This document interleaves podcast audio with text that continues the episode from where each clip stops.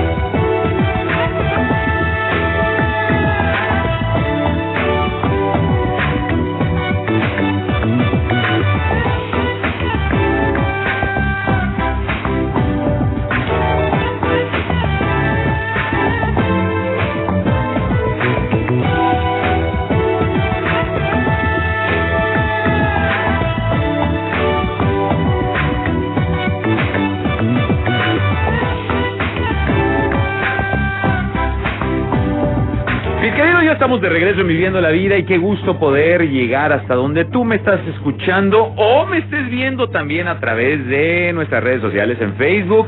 Puedes darle like a nuestra página en región 103.5 Laguna. Allá de aquel lado estamos transmitiendo. Y acá también, pues en, en nuestras páginas personales, también en Rayham, en Facebook, puedes ver la entrevista que va a quedar ahí guardada. Dijo un amigo para la prosperidad. Dios te oiga en vez de la posteridad dijo la prosperidad y dije, está bien, perfecto, entiendo tu intención y Dios te oiga que sea para que prosperemos todos. Y este, hoy tengo el gusto de poderme encontrar con, con amigos, con personas que, que como siempre te lo he dicho, yo en este, en este lugar, en este, eh, en estas entrevistas, trato de traerte personas que puedan aportarnos algo a lo que vivimos en nuestro día a día y que pueden llevarnos a a, a aprender y a crecer, porque siempre lo he dicho, en el aprender, en el conocer es como encontramos libertad en todos los aspectos de nuestra vida, así que el conocimiento nos trae libertad, el conocer nos hace libres de muchas cosas, entonces bueno, pues hay que seguir aprendiendo. Hoy no es la excepción. Quiero agradecerte, mi querido doctor Alfonso Calvillo, por estar aquí. Gracias por aceptar la invitación. Yo sé que estás muy, muy ocupado. Gracias. Y este y que abras tu espacio para venir aquí eh, me, me honra. Gracias. No, te agradezco mucho, Rey. Eh, sobre todo, qué padre que, que, que me das este espacio. Primero, pues para verte, para reencontrarme Gracias. contigo. La Gracias. verdad es que ya tenemos mucho que no nos veíamos. Igualmente te considero, te considero un, un amigo. Gracias. Y sobre todo que, que, que abras eh, y me des voz a través de tus micrófonos a tu audiencia para hablar de un tema tan sensible que ahorita vamos a ir abordando. Sí, claro. Y bueno, pues, ay, es medio incómodo el tema por tabú, por porque en algún momento en confianza yo te lo decía, es que hablar de, de tu profesión. Sí, siempre es y, y no es botar una sonrisa, pues eh, que nos da pena y no y Siempre no es por complicado.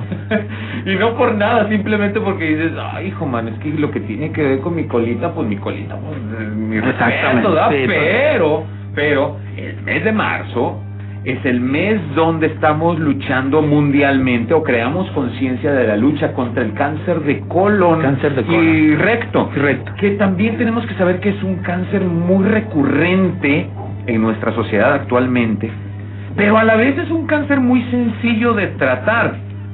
Pero la cuestión es detectarlo. Exacto. Entonces, si no aprendemos a brincar ese proceso que yo te comentaba, sí, es que nos da pena, pues es que, pues a quién le gusta que, que, que te anden ocultando, a quién le gusta abordar el tema, nos da risa, hay tabú y demás cosas. Sin embargo, si tú rompes esa barrera y te atiendes, puedes enfrentar una enfermedad que resulta mortal, sí, resulta mortal. ¿Y todo por qué? Porque no lo detectaste a tiempo. ¿De qué murió? ¿Cómo? ¿En qué momento se complicaron las cosas?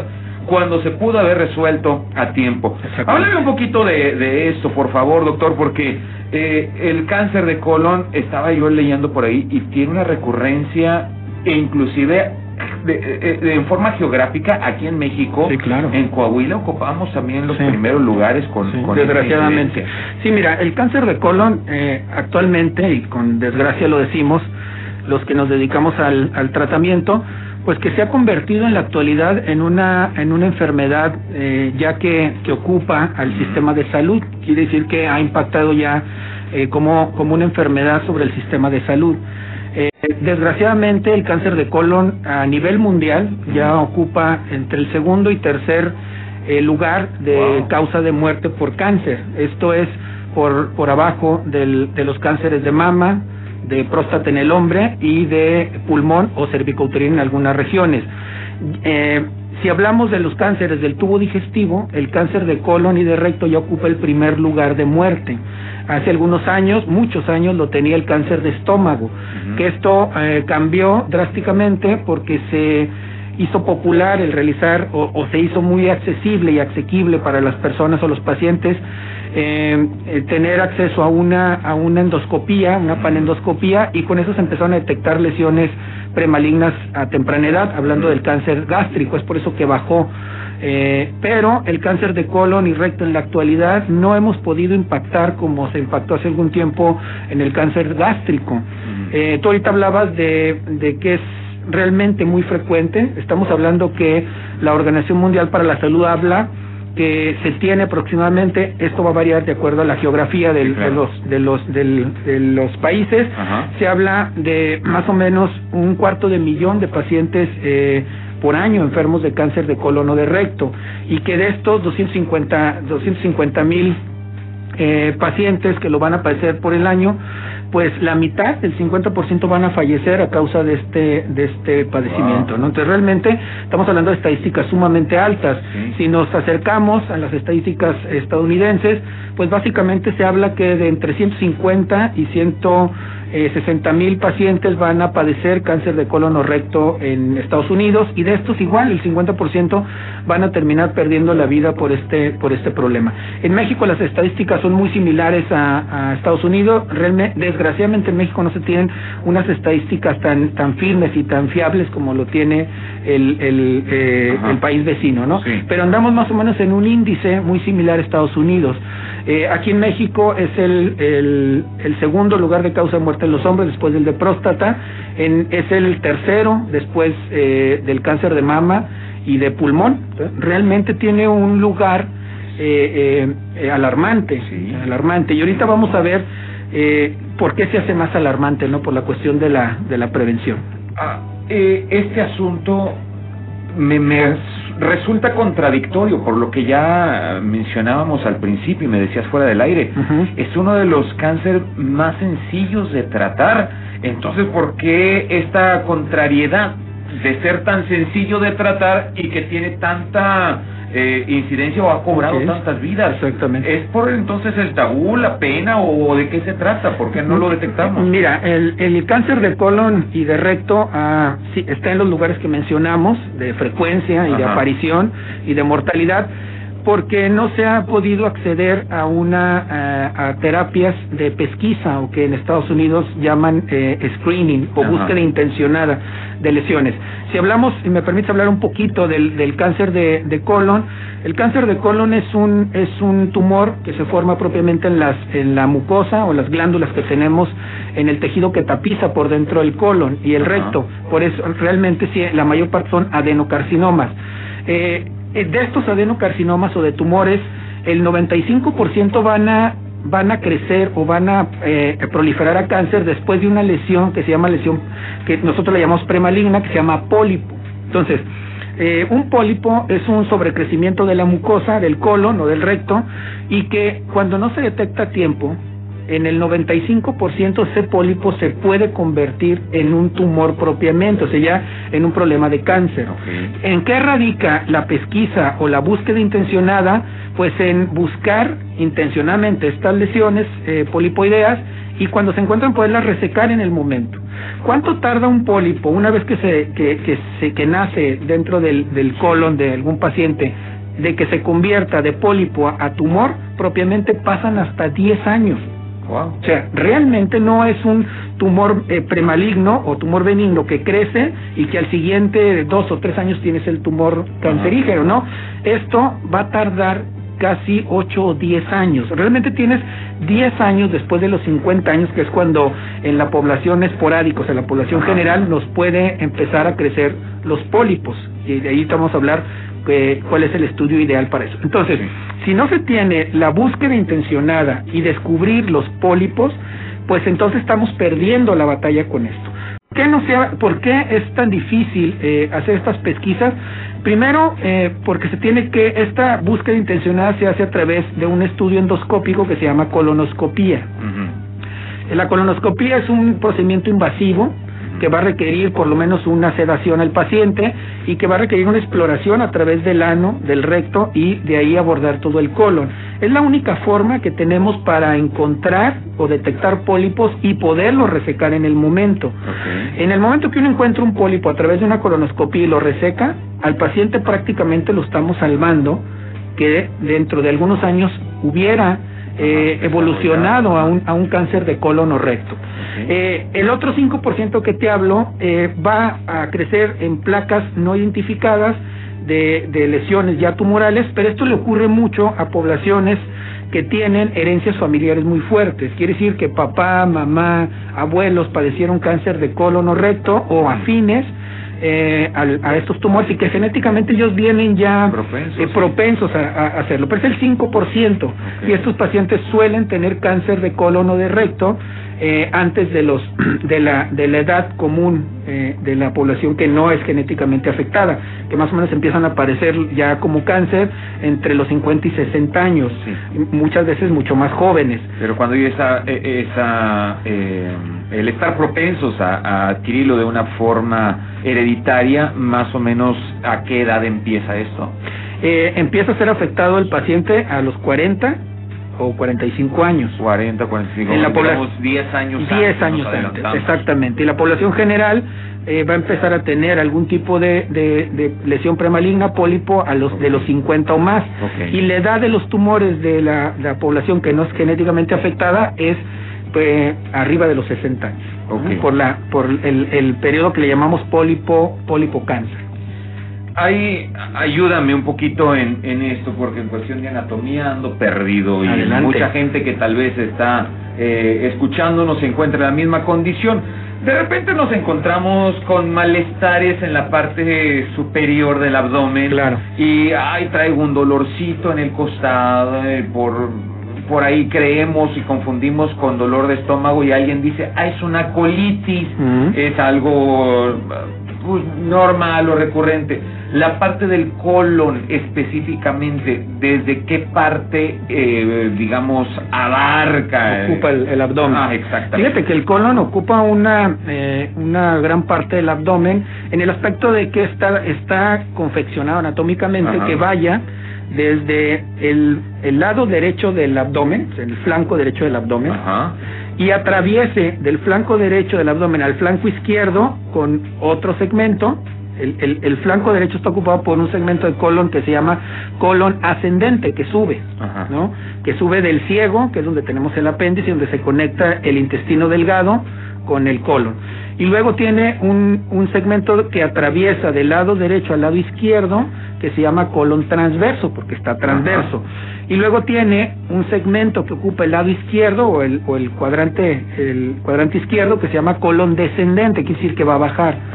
Tiene un, una, una formación ahí cerca de la pelvis como en, forma de una S que se llama colon sigmoides. Ahí ocupa una gran parte de la pelvis y después una área recta que se va a dirigir al ano que se llama recto. Que realmente el cono estamos hablando que mide entre 1.10 o 1.20 centímetros y transita básicamente por casi todo el casi todo el abdomen. Y la pregunta es por por esto. El cáncer o los pólipos que, que, que generan o pueden convertirse en pues cuando hablamos del recto, pues todo el mundo lo ubicamos, ¿no? Claro cuando hablamos del colon, entonces, ¿en qué parte específica se sitúa o es más común poderlo encontrar? Porque si abarca también el área de intestinos, pues es bastante grande, ¿no? Claro, no, la, la principal enfermedad eh, del cáncer suele encontrarse del lado izquierdo, más que el derecho, aunque podemos tener pólipos y cáncer de colon en todo el colon. Okay. en todo. Pero, pues estadísticamente, el 75% de los tumores de, de colon van a ser del lado izquierdo. El colon descendente que hablábamos y el sigmoides, esa S que está dentro de la pelvis.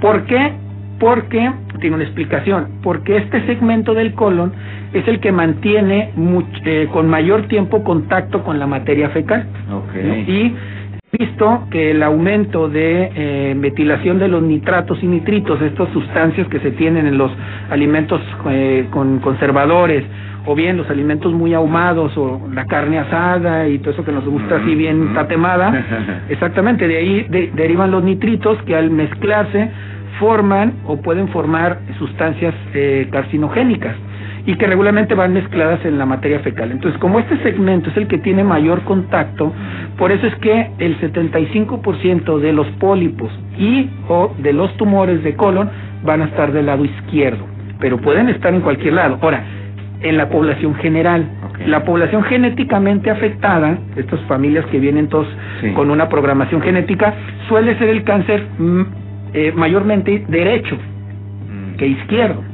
que igual se puede presentar en cualquier sitio, pero ellos suelen tener una afectación más del lado derecho del colon que del lado izquierdo. Cuando es genético. Cuando es genético. Cuando es la población general, como nosotros los que estamos aquí en la cabina, eh, casi el 75% van a ser lesiones izquierdas. Sin embargo, bueno, todo esto se detecta a final de cuentas con un estudio... La colonoscopia. La colonoscopía. Y es como entonces se va a detectar. Pero bueno, los mortales, aquellos que vivimos aquí en la población general, tú lo dijiste bien bonito, en la población, general, toda la perrada que estamos ahorita escuchando, este, ¿cómo puedo detectar o cómo, cuáles son esas señales para decir, oye, aguas, porque eso no es normal. Entonces, cuando deja de ser normal, tienes que prender tu alerta y decir, oye, necesitas irte a revisar, necesitas irte a checar, con toda la pena del mundo si quieres, pero tienes que, porque pues la vida vale más. Entonces, tengo que irme a un corte comercial, pero regresando, quisiera que me, que me ayudaras a, a, tumbar todas estas ideas erróneas y poder detectar, ¿sabes qué, Reyham? Si sientes esto, si pasa esto, has detectado esto, tienes que correr con el especialista para poderte ayudar porque estamos muy, muy a tiempo de resolver algo. Eso no es normal. Pero eso lo abordamos volviendo del corte, estás en Viviendo la Vida. Yo soy Reyham. Hoy conmigo el doctor Alfonso Calvillo, coloproctólogo, y estamos hablando acerca del cáncer de colon y recto. Vamos y volvemos.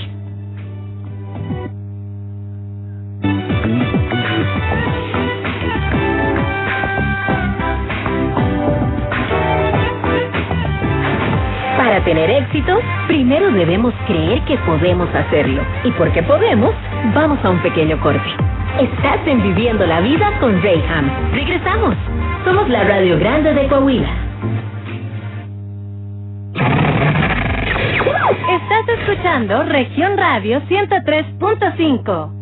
Llegó la Swiftmanía primaveral a Suzuki Laguna. Del 12 al 20 de marzo, estrena un Suzuki o un Suzuki Sport y podrás tirar la ruleta y ganar muchos premios. Puedes estrenar desde el 10% de enganche y hasta 72 meses. Y en esta semana, placas gratis. Suzuki Laguna tiene los autos con mejor rendimiento de combustible del mercado. Swiftmanía primaveral. Del 12 al 20 de marzo. Visítanos en Boulevard Diagonal Reforma, esquina con Avenida Juárez o llámanos al 717-2700. Te esperamos. Aplican restricciones. Suzuki, Way of Life.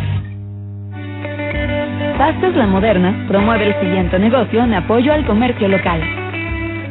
Amigos y familia lagunera, Tiendas Lugo ofrece un gran servicio al cliente, variedad de productos, precios y ofertas increíbles. Tienen todas las medidas de higiene y precaución para el COVID-19. Seis sucursales abiertas toda la semana. Tiendas Lugo, productos a mayoreo, la mejor opción. ¿Qué esperas para venir a hacer tu mandado? Tiendas Lugo, el rey del ahorro. Con todas las medidas de precaución, juntos salimos adelante. En la Moderna seguimos trabajando para que la pasta que te ha acompañado por más de 100 años no falte en tu hogar. La Moderna, 100 años de ser la pasta de tu vida. El crimen organizado avanza, los jóvenes sin oportunidades. Es el México del retroceso de Morena. Llegó la hora de corregir. El PAN gobierna mejor y gobierna para todas y todos. Querétaro es primer lugar nacional en la entrega de asistencia social alimentaria. Quintana Roo es de los líderes nacionales en rendición de cuentas de recursos contra COVID. Y Nayarit recuperó más de 4.000 empleos durante la pandemia, siendo uno de los estados con menos casos. Habla Marco Cortés, presidente nacional del PAN. Cambiemos hacia el futuro. Únete a Acción por México. Partido Acción Nacional. A las mujeres no se nos acosa. A las mujeres no se nos toca. A las mujeres no se nos viola, a las mujeres no se nos mata. Desde hace muchos años las mujeres mexicanas empezamos a romper el silencio, a dar la lucha por la igualdad, la dignidad, la vida, por un México más. Sabemos que aún quedan muchos obstáculos, pero también los vamos a romper. No nos van a detener. México rompe con el machismo. México rompe el pacto. Movimiento Ciudadano.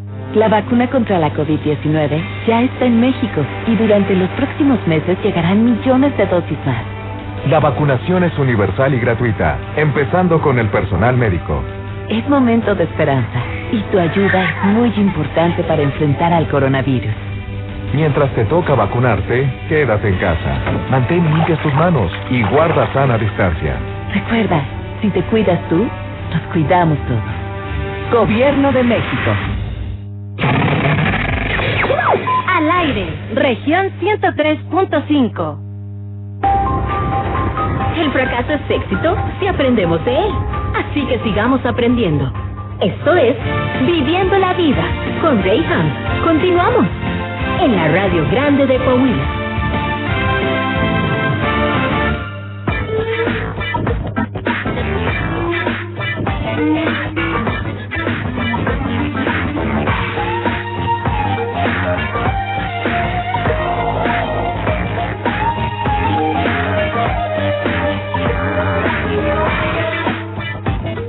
Volvemos y aunque la plática está bastante amena, hay muchas cosas que quiero que te enteres. Porque tú me estás escuchando ahí en, en tu carro mientras vas manejando.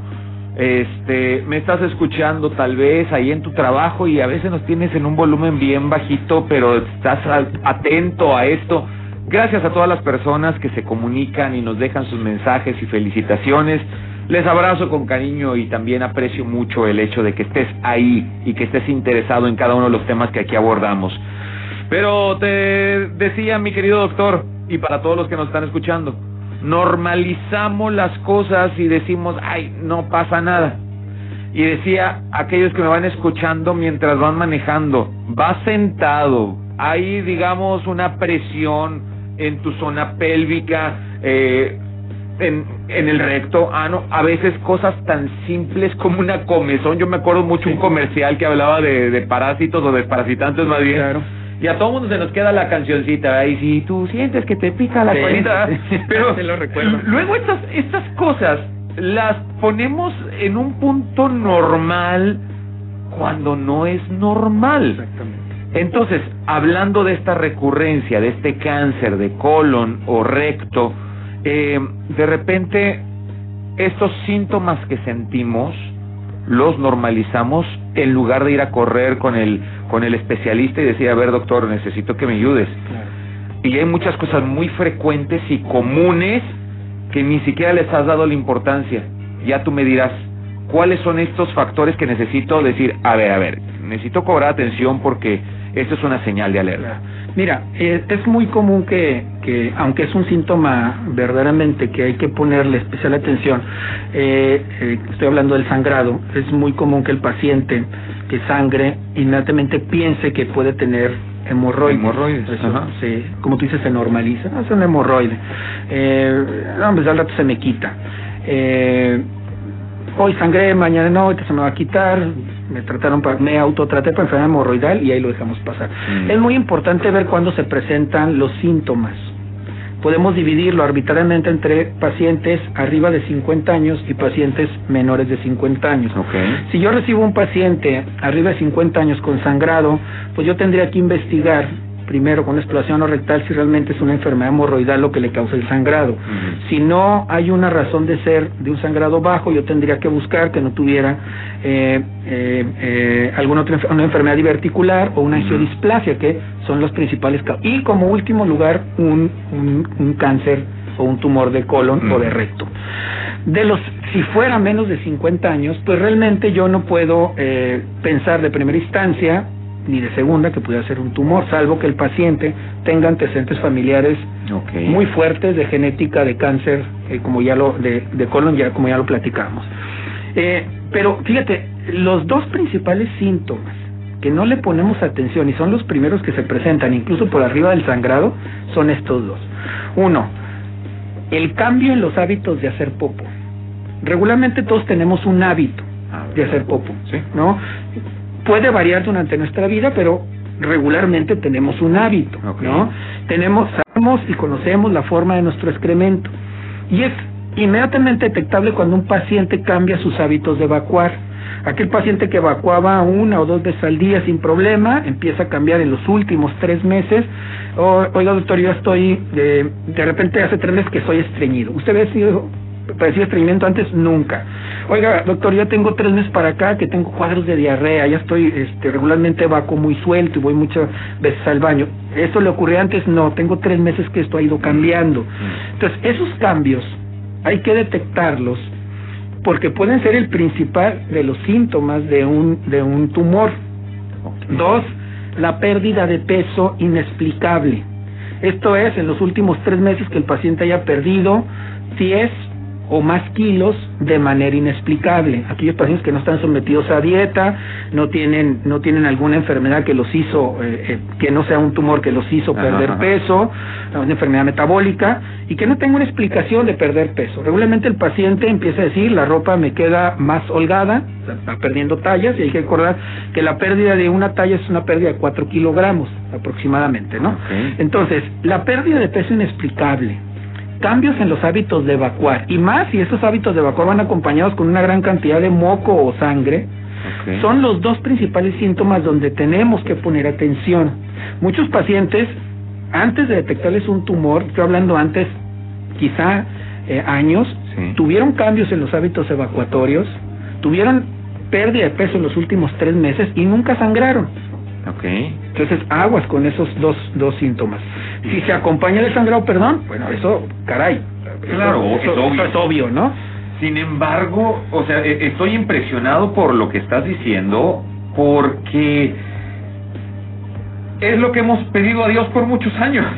o sea, eh, quiero que me entiendas y tú que me estás escuchando, ojo, ¿por qué? Pues dices, no estoy a dieta y estoy bajando de peso. Exacto. ¡Wow! ¡Qué maravilla! Sí, sí, sí. Ojo, porque eso no es correcto. No, no, una pérdida inexplicable siempre hay que investigarla. O luego que siempre habías tenido eh, cierta cierta padecimiento o hábito, como dice el doctor, de que bueno, mis idas al baño eran esporádicas porque pues siempre fui eh, de intestino lento, si quieres, o no sé cuántos pretextos pongamos para no ir al baño, ¿no?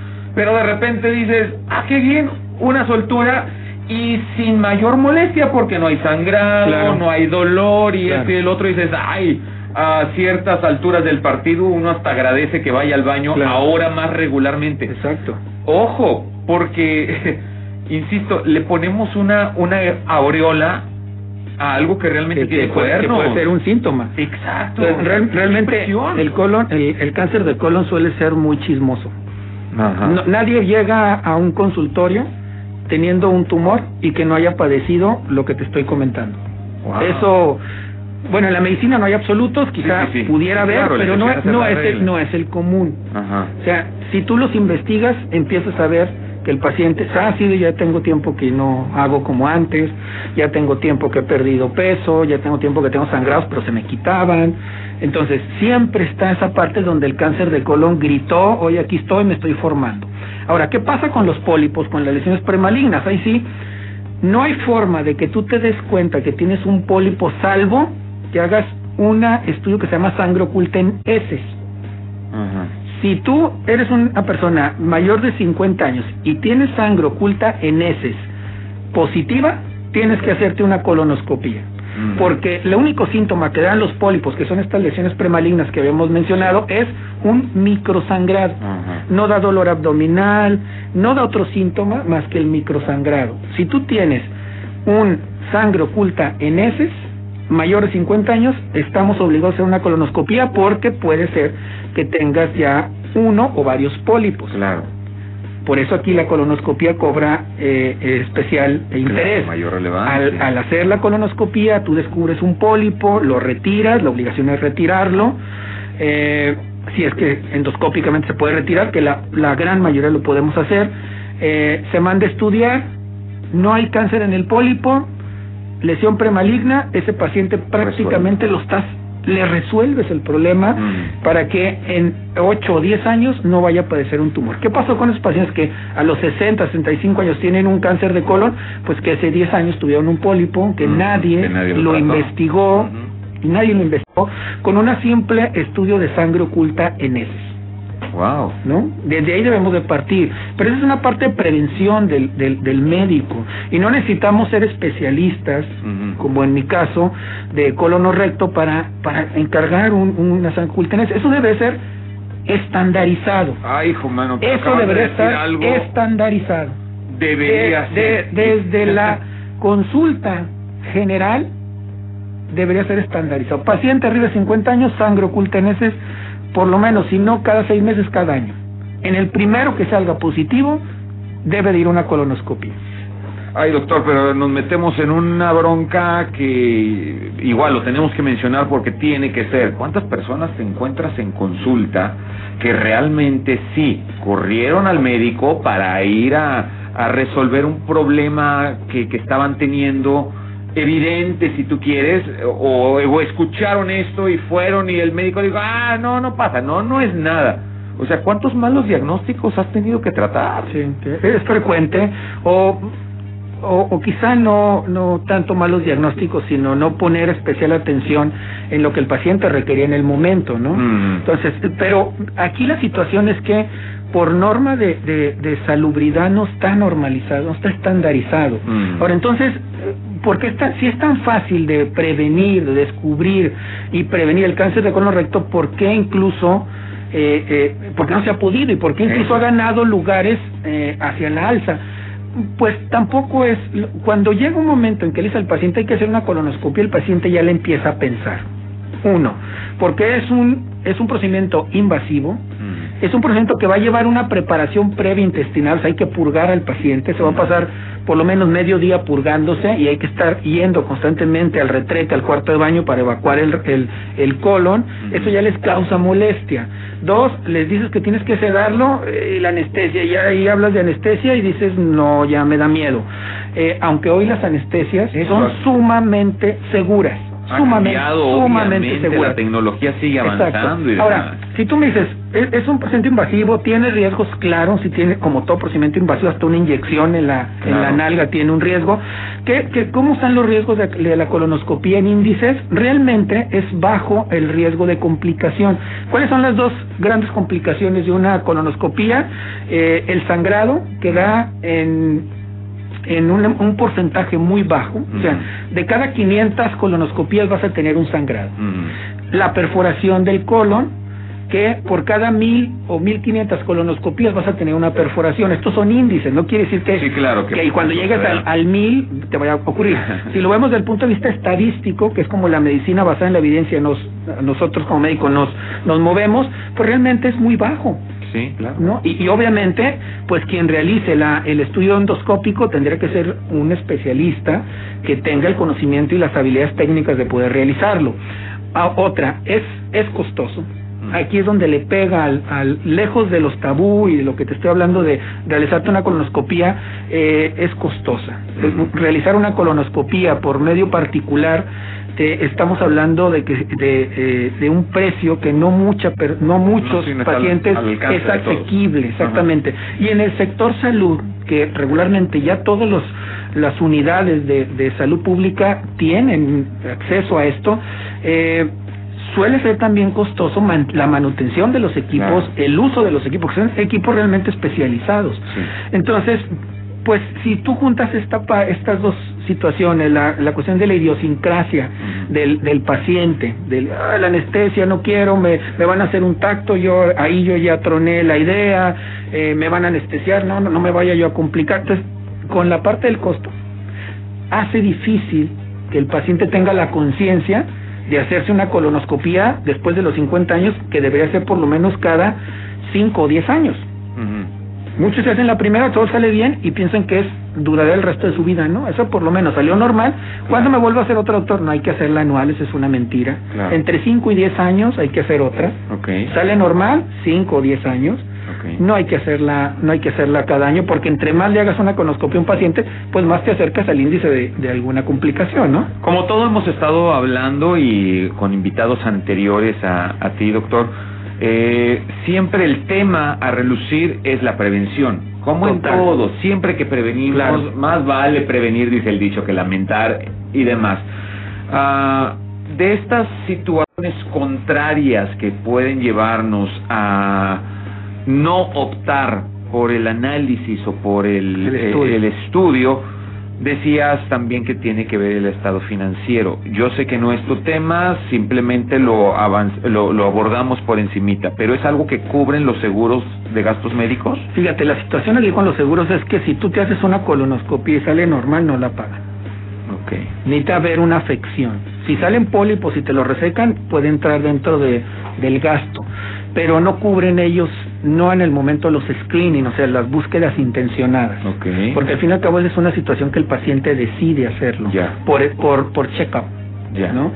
La mayor parte de los seguros no lo hace si no hay una afecta- afectación.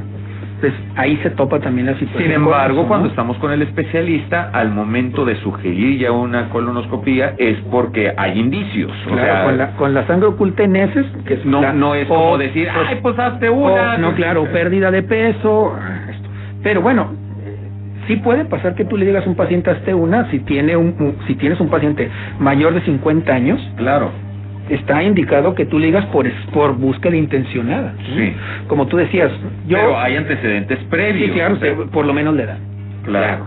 Yo, yo, no- yo, eh, yo no te voy a decir, oye, te voy a hacer una colonoscopia. ¿Por qué? Porque no tengo para empezar, no tienes la edad, no traes síntomas, eso no puede ser. Tiene que haber una indicación. Claro. Y desde la edad, aunque no tenga síntomas, ya la, la edad te eh, te avala para poder eh, propenso, sí, claro. Exacto, indicar. Pero mientras no, no no puedes andar haciendo ni ofreciendo colonoscopias cuando no hay un elemento que te lo lleve Claro, a realizarlo. Una ¿no? justificante, por así Justificante, decirlo. exacto, esa es la Wow. palabra. Tengo que irme a otro corte comercial, doctor, pero al volver, eh, Dios santo, en, en esta en este tabú idio- idiosincrasia que luego tenemos que llega a ser tan tan tan tan fuerte y que cargamos sobre los hombros porque estamos acostumbrados, insisto, a decir, es que hay zonas que no, tú lo acabas de mencionar, este, es que cómo voy a ir a que me trate el médico, cómo voy a ir a que me vea, qué pena el desnudarme, qué pena una auscultación, pero hay cosas que tienen que ser, y sobre todo por preservar la vida y por preservar tu salud. Y nos acabas de dar unos antecedentes bastante, bastante relevantes y fuertes que muchas veces los agradecemos y por esa situación que ha pasado nos hemos acostumbrado a algo malo que tal vez ya ha ido avanzando en tu vida que no debería estar ahí. Tenemos que tomar conciencia y por algo la recurrencia de este cáncer y la incidencia en muertes en, en esta en este padecimiento porque siendo algo contrariamente sencillo de tratar lo hemos dejado pasar. Entonces la culpa no ha sido por no tener una asistencia médica, sino la culpa ha sido porque nosotros no hemos ido a buscar la ayuda médica. Así que, volviendo del corte, vamos a hablar un poquito más de esto. En marzo estamos haciendo una lucha en contra del cáncer de colon y recto. Hoy conmigo el doctor Alfonso Calvillo, coloproctólogo, resolviendo todas nuestras dudas. Vamos a un corte y regresamos a Viviendo la Vida. Muchos piensan en cambiar el mundo, pero casi nadie piensa en cambiarse a sí mismo. Vamos a un pequeño corte. Estás en Viviendo la Vida con Graham. Aquí, en la Radio Grande de Coahuila. Regresamos. Estás escuchando región 103.5. Es momento de redescubrir tus espacios y Home Depot te da las soluciones para transformarlos, como calculadoras de materiales y la opción de comprar en línea y recibir en casa. Aprovecha el paquete sanitario Futura, que incluye lavabo y pedestal a solo 1,697 pesos. Home Depot. Haces más, logras más. Consulta más detalles en homedepot.com.mx hasta abril 14. Bernini, restaurante italiano. El fogón urbano con el auténtico sabor italiano.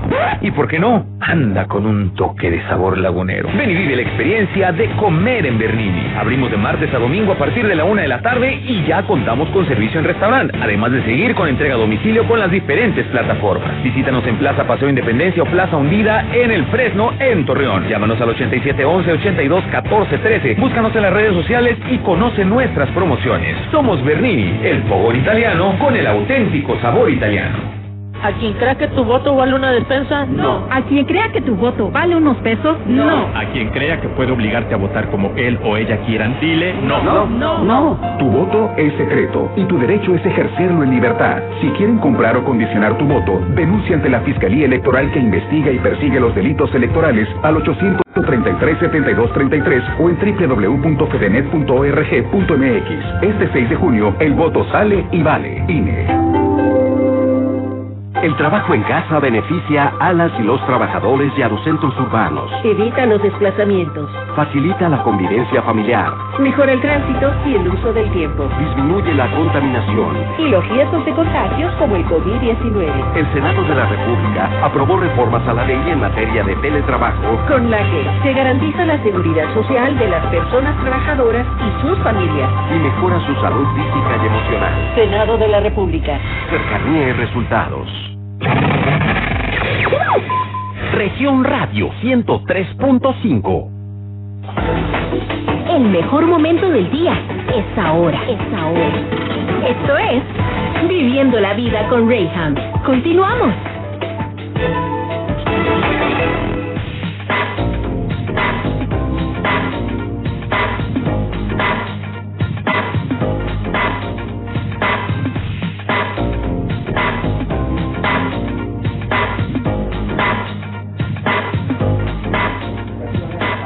Fíjense que estamos hablando, ya estamos al aire nuevamente, doctor, y estamos hablando, déjame te pongo al tanto de algo que es bastante impresionante. Los estudios no mienten y a final de cuentas mucho del diagnóstico clínico tiene que ver precisamente con estadísticas y todos los estudios previos que se han realizado.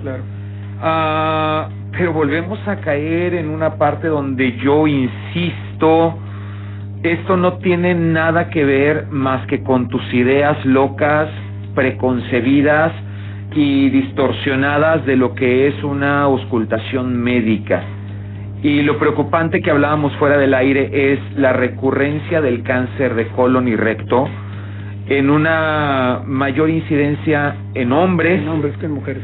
Que en mujeres como también casualmente, y lo digo entrecomillado, sucede con el cáncer de próstata, porque tiene que ver también de una forma inicial con una exploración, una ocultación.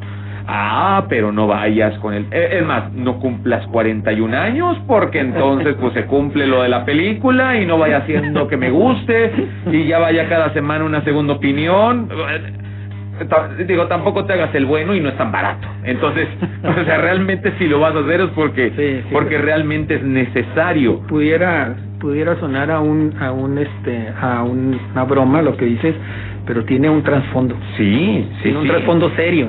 Y que y que ya y que y, y, tan serio que tiene que ver con la salud de las exactamente. y, y ese es el punto porque queremos ponerle eh, el chascarrillo, la broma, lo que quieras, la burla inclusive o la presión social que obtienes con tus amigos cuando dices, oye, yo ya acudí al médico por mi revisión, uy, ya perdiste y todo esto, pero vámonos a las estadísticas, o sea, ya no me voy al comentario del compadre, a lo que me voy es a las estadísticas.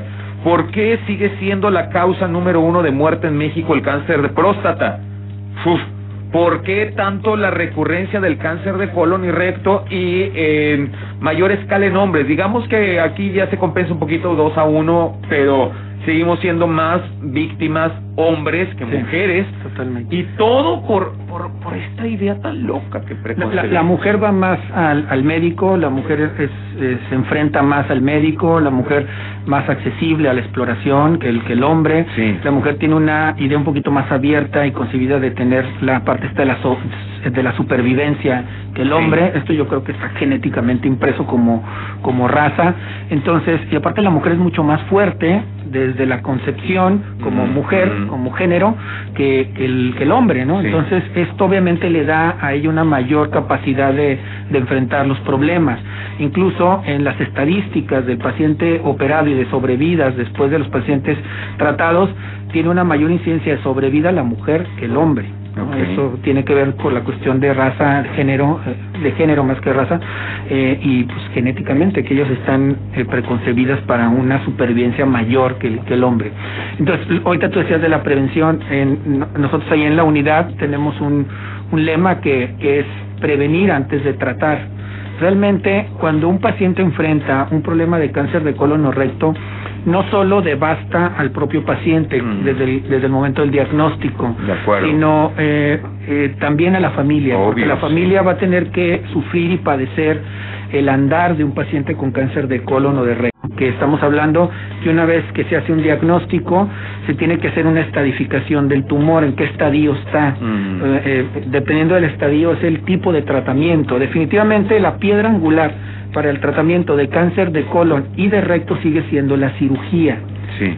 Pero va a tener, eh, tiene mucho que ver el estadio, o sea, la etapa en la que se toma la enfermedad para ver si el paciente va a ser sometido a terapias, eh, nosotros le llamamos adyuvantes o neoadyuvantes, que esto es no es otra cosa que recibir o no quimioterapia o radioterapia en el caso de, del recto. Suele ser mucho más, en, si, si se permite la parte esta de más manejable eh, el cáncer de colon, porque tú detectas un cáncer de colon, lo estadificas, lo operas y luego vas a, a, recibir, si, si es que de acuerdo a la etapa, eh, quimioterapia.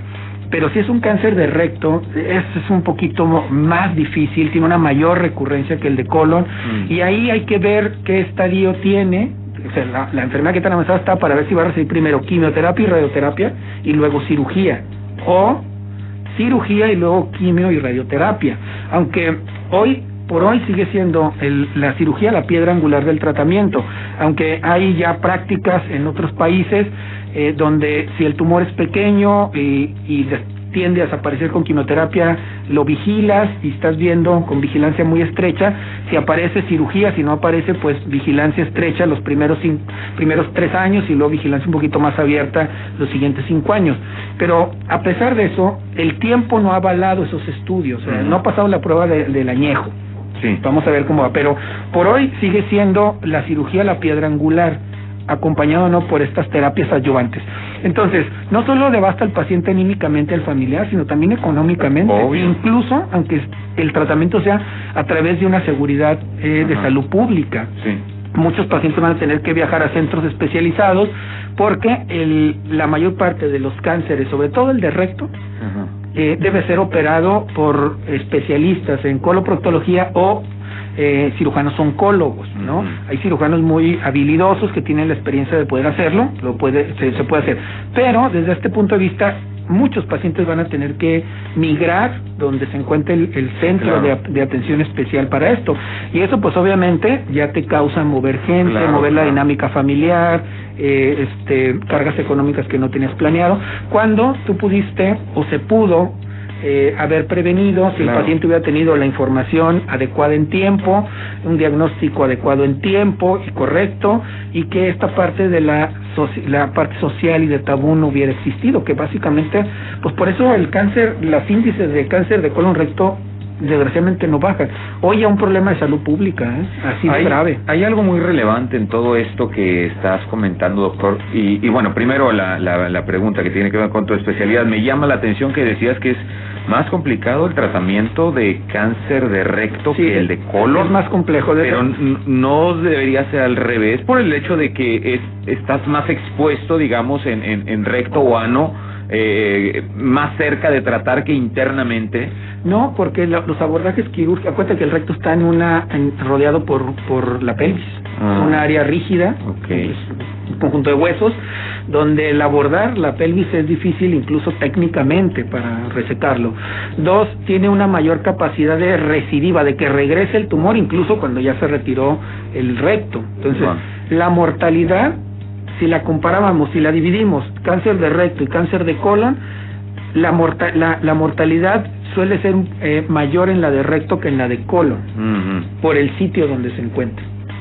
Sin embargo, es la, que también anatómica. de una forma pronta es eh, más detectable el... Eh, hay más de colon que de recto. Ajá. Más de colon que de recto. Sin embargo, para colon sí necesitamos eh, la, la colonoscopía. Para las, las dos colonoscopías. Okay. Pero ahorita mencionabas fuera del aire que muchos de los tumores de recto están al alcance del dedo. Exactamente. Con un tacto rectal, que lo puede hacer desde un médico este, general, sí, sí. Eh, con el hecho de que tú toques una masa que no es propia de ahí, tú ya dices aguas, ¿no? Sí, Hay que hacer un estudio. Si tú tocas una masa tienes que hacer colonoscopía, forzoso. ¿Por qué? Hay tumores que se llaman sincrónicos. Puedes tener un tumor de recto y un tumor de colon al mismo tiempo. Al fin y al cabo es la misma mucosa. Sí, sí, claro. Es el mismo tapiz. Y, y, y, y puede ser que en dos áreas haya un tumor al, sincrónico al mismo tiempo. O por eso siempre, aunque el tumor sea bajo, tenemos la obligación de explorar con colonoscopía el resto del colon. Híjole, y es que todo esto que estamos hablando hoy, mis queridos, es algo tan relevante como el hecho de acudir con tu médico, acudir con tu médico, acudir con tu médico. Todas estas cosas, inclusive que tú estás usando como un tratamiento para las hemorroides que tú mismo te diagnosticaste, para los bichos intestinales que tú mismo te diagnosticaste, porque avientas una bomba a tu sistema digestivo y arrasa con todo, arrasa con bichos y flora intestinal y tantas cosas que sí requeríamos, pero tú te autodiagnosticaste. Por un comercial que dice, si te pica la colita y, y la bronca ni siquiera eran los bichos, era una falta de limpieza correctamente, tal Claro, vez, ¿no? es lo no más sé, muchos factores. Es lo más frecuente. Sí, Desde el entonces punto de vista es el más el punto es que eh, el autodiagnosticarte es lo que ha cobrado vidas y así de extremo estoy Sí, sí. porque es una realidad. Sí, digo, en algo que, que es, sobre todo que es sumamente prevenible. Doctor, hay muchas cosas que hay que hablar todavía. Estamos hablando específicamente de colon, eh, el cáncer de colon, perdón. Eh, pero hay tantas cosas que tienen que ver con tu especialidad Sí, que, que nos aligerarían la vida y nos quitarían la incomodidad en muchos aspectos. Algo tan simple, y lo digo entrecomillado, como un estreñimiento. ¿Por qué? O sea, ¿por qué tendrías que tener un estreñimiento? ¿Por qué sufrir para hacer algo fisiológicamente normal? ¿Por qué que tendrías debe- que sufrir y para que eso? debe ser un placer, ¿no? Exactamente, exactamente. Debe O sea, satisfacción. eh, pero nos hemos acostumbrado a esto. Doctor, por favor, dame tu contacto, teléfono, dónde podemos saber de ti y sobre Claro. todo dónde podemos acudir por claro, ayuda. mira, el teléfono de mi consultorio es 871-296-8997. Yo me encuentro en la ciudad de Gómez Palacio, ahí tengo mi unidad, mi unidad se llama Proctocare, en las redes sociales, Instagram, en, en Facebook, tenemos Ajá. una fanpage, eh, lo buscan como arroba Proctocare oficial, Ajá. en Instagram también estamos como Proctocare, y en Twitter eh, estamos como Proctocare 1, Ok. número 1. Eh, sobre todo en las redes sociales, pues solemos poner muy frecuente información sobre, sobre este y otros temas de Claro. interés, otros que suelen ser más frecuentes. Y hoy en este mes le hemos dedicado a, la- a las redes sociales eh, todo sobre el cáncer de colon. Me he centrado, o nos hemos centrado el equipo en, en la prevención, Mm. que, como te digo, prevenir antes que tratar. Eso sería Así lo ideal. Como quiera, yo voy a postear en los comentarios dentro de esta transmisión en vivo que hemos hecho en Facebook a través de nuestras páginas eh, oficiales, como son Región 103.5 Laguna, en mi página como Rayham, puedes encontrarme, o inclusive en Proctocare Laguna.